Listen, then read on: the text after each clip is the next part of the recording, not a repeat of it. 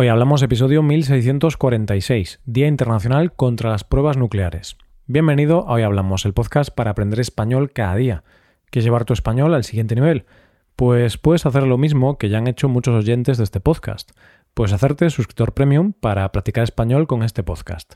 Si te haces suscriptor, en nuestra web, hoyhablamos.com, podrás ver la transcripción, ejercicios y los audios exclusivos solo para suscriptores. Hola oyente, ¿qué tal?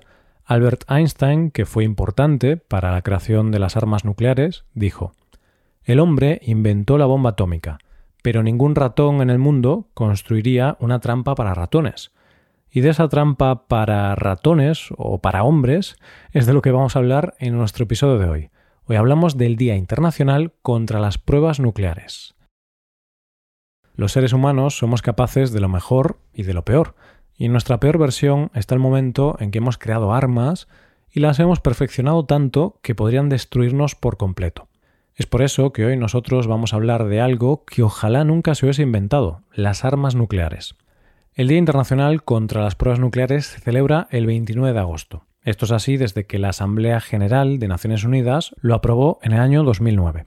La iniciativa de instaurar este día fue propuesta por la República de Kazajstán, y esta propuesta fue respaldada por muchos otros países. La fecha hace referencia al día en que se había cerrado el polígono de ensayos nucleares en este país, Semipalatinsk, en el año 1991. El propósito de la declaración de este día viene especificado en la misma resolución. Dice así: La Asamblea General declara el Día Internacional contra los Ensayos Nucleares dedicado a aumentar la conciencia y los conocimientos del público sobre los efectos de las explosiones de ensayo de armas nucleares y cualquier otro tipo de explosión nuclear, y la necesidad de ponerles fin como uno de los medios de lograr el objetivo de un mundo libre de armas nucleares. Ya sabemos cuándo es este día y por qué se celebra, pero vamos a ver ahora qué es contra lo que lucha, qué son las armas nucleares. Las armas nucleares son explosivos muy poderosos que utilizan la energía nuclear y que funcionan a base de reacciones en cadena. Estas reacciones se conocen como fisión, fusión o la combinación de las dos. Podemos decir, así de manera sencilla, que la fisión y la fusión son dos conceptos opuestos. La fisión se basa en el principio de dividir los átomos y la fusión consiste en la unión de dos átomos ligeros para crear uno mayor. Teniendo en cuenta esto, la energía librada por la fusión es mayor que la librada en la fisión nuclear. Una vez que sabemos esto, esto nos sirve para distinguir los dos tipos de armas nucleares que existen. Por un lado, tenemos las armas nucleares que usan la fisión nuclear. Estas armas son las conocidas como bombas atómicas.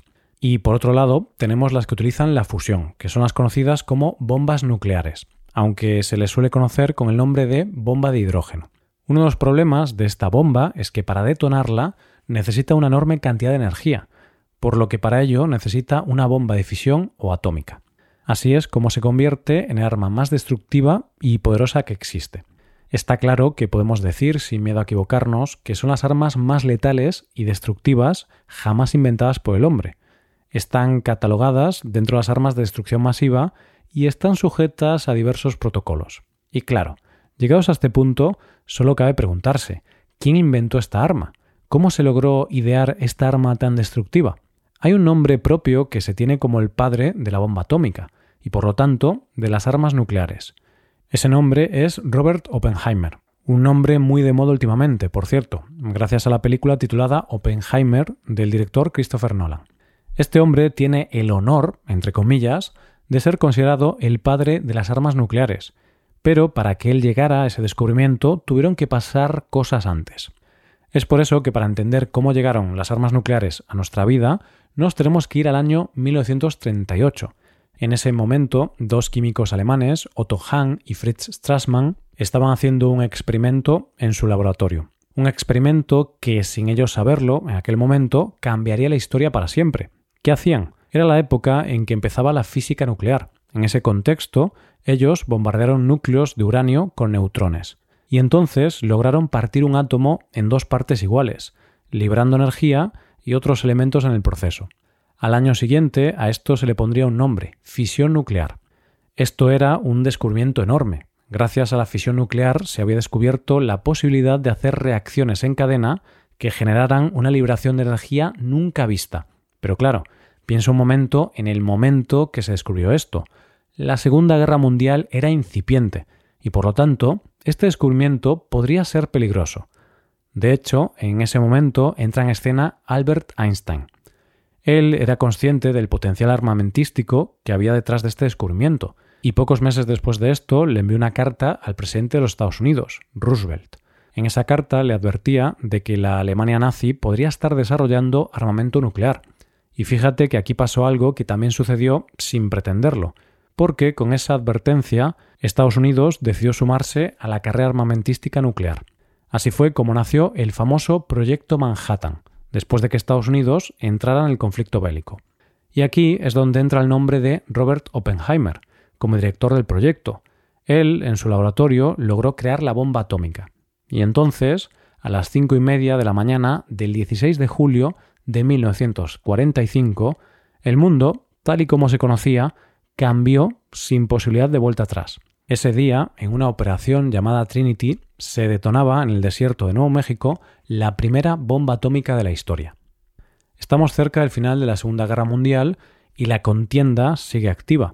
Un mes después de esa prueba, el 6 de agosto de 1945, un avión estadounidense lanzó una bomba de uranio sobre Hiroshima, en Japón.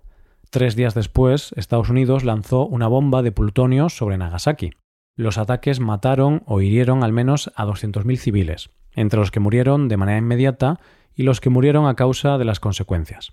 Dicen que Oppenheimer, al ver los muertos y las consecuencias, nunca se lo perdonó.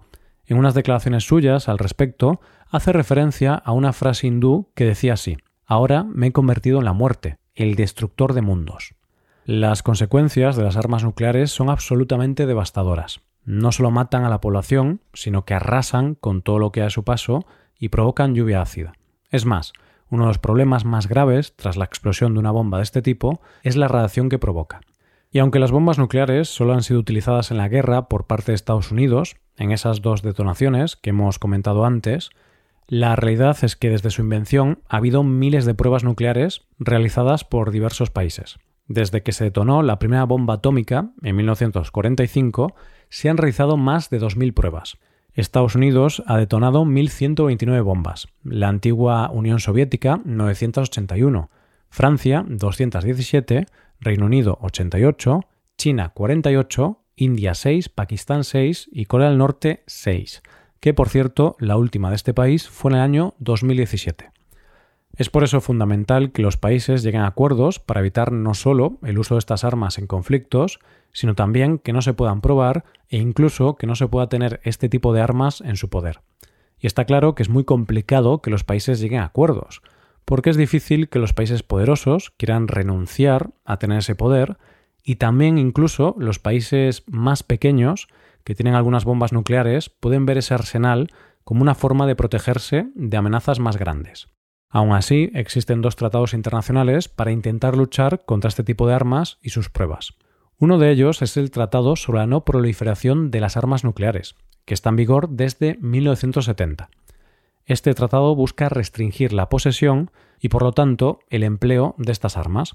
Con este tratado no se permite a ningún país tener armas, salvo que ya se tuvieran antes de este tratado. Es decir, solo se le permite la posesión de armas nucleares a Estados Unidos, Reino Unido, Francia, Rusia y China. Tampoco se permite a los que sí las tienen que se las den a otros países o que les ayuden a fabricarlas. El otro tratado crucial en la lucha de este tipo de armas y sus pruebas es el Tratado sobre la prohibición de las armas nucleares. Este fue aprobado en 2017 y entró en vigor el 22 de enero de 2021, después de que se llegara a la firma número 50. Obviamente, aunque estos tratados son positivos, siempre dependen de que los países se adhieran a ellos, y no todos los países quieren formar parte de este tipo de acuerdos. ¿Y cuántas bombas nucleares tienen los países? Estos son los datos aproximados, no son datos exactos, sino que son aproximaciones. Rusia tiene 5.889 cabezas nucleares, Estados Unidos 5.244, China 410, Francia 290, Reino Unido 225, Pakistán 170, India 164, Israel 90 y Corea del Norte 30. De todas estas cabezas nucleares, entre el 20 y el 30% de las que poseen Estados Unidos y Rusia no están disponibles para usarse porque están desmanteladas o en proceso de desmantelarse. Igualmente, siguen siendo números muy altos, aunque bastante lejanos de los momentos en los que estos países tenían más armas, ya que durante la Guerra Fría la URSS llegó a tener 45.000 armas nucleares y Estados Unidos 35.000. Podemos finalizar este episodio con las palabras del secretario general de la ONU, Antonio Guterres, para hablar de la importancia del día del que estamos hablando hoy. Incluso durante las fases más tensas de la Guerra Fría, las potencias nucleares redujeron significativamente su arsenal nuclear. Había amplio consenso en contra de su utilización y la proliferación de las armas nucleares y los ensayos nucleares. Hoy día corremos el riesgo de olvidar lo que aprendimos de lo que sucedió en 1945. Hasta aquí el episodio de hoy. Y ya sabes, si te gusta este podcast y te gusta el trabajo diario que realizamos, tu colaboración sería de gran ayuda. Para colaborar con este podcast puedes hacerte suscriptor premium. Los suscriptores premium pueden acceder a la transcripción y ejercicios y explicaciones. Hazte suscriptor premium en hoyhablamos.com. Muchas gracias por escucharnos. Nos vemos en el episodio de mañana. Pasa un buen día. Hasta mañana.